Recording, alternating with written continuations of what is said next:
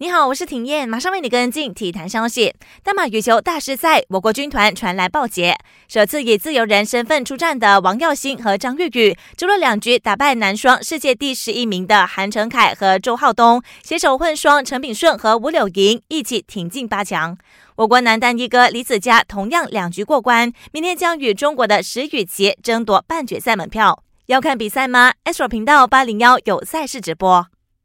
武术历史上第一次，国际奥委会通过决议，将武术列入二零二二年青年奥林匹克运动会的正式比赛项目。这是武术历史性首次成为奥林匹克系列运动会正式比赛项目。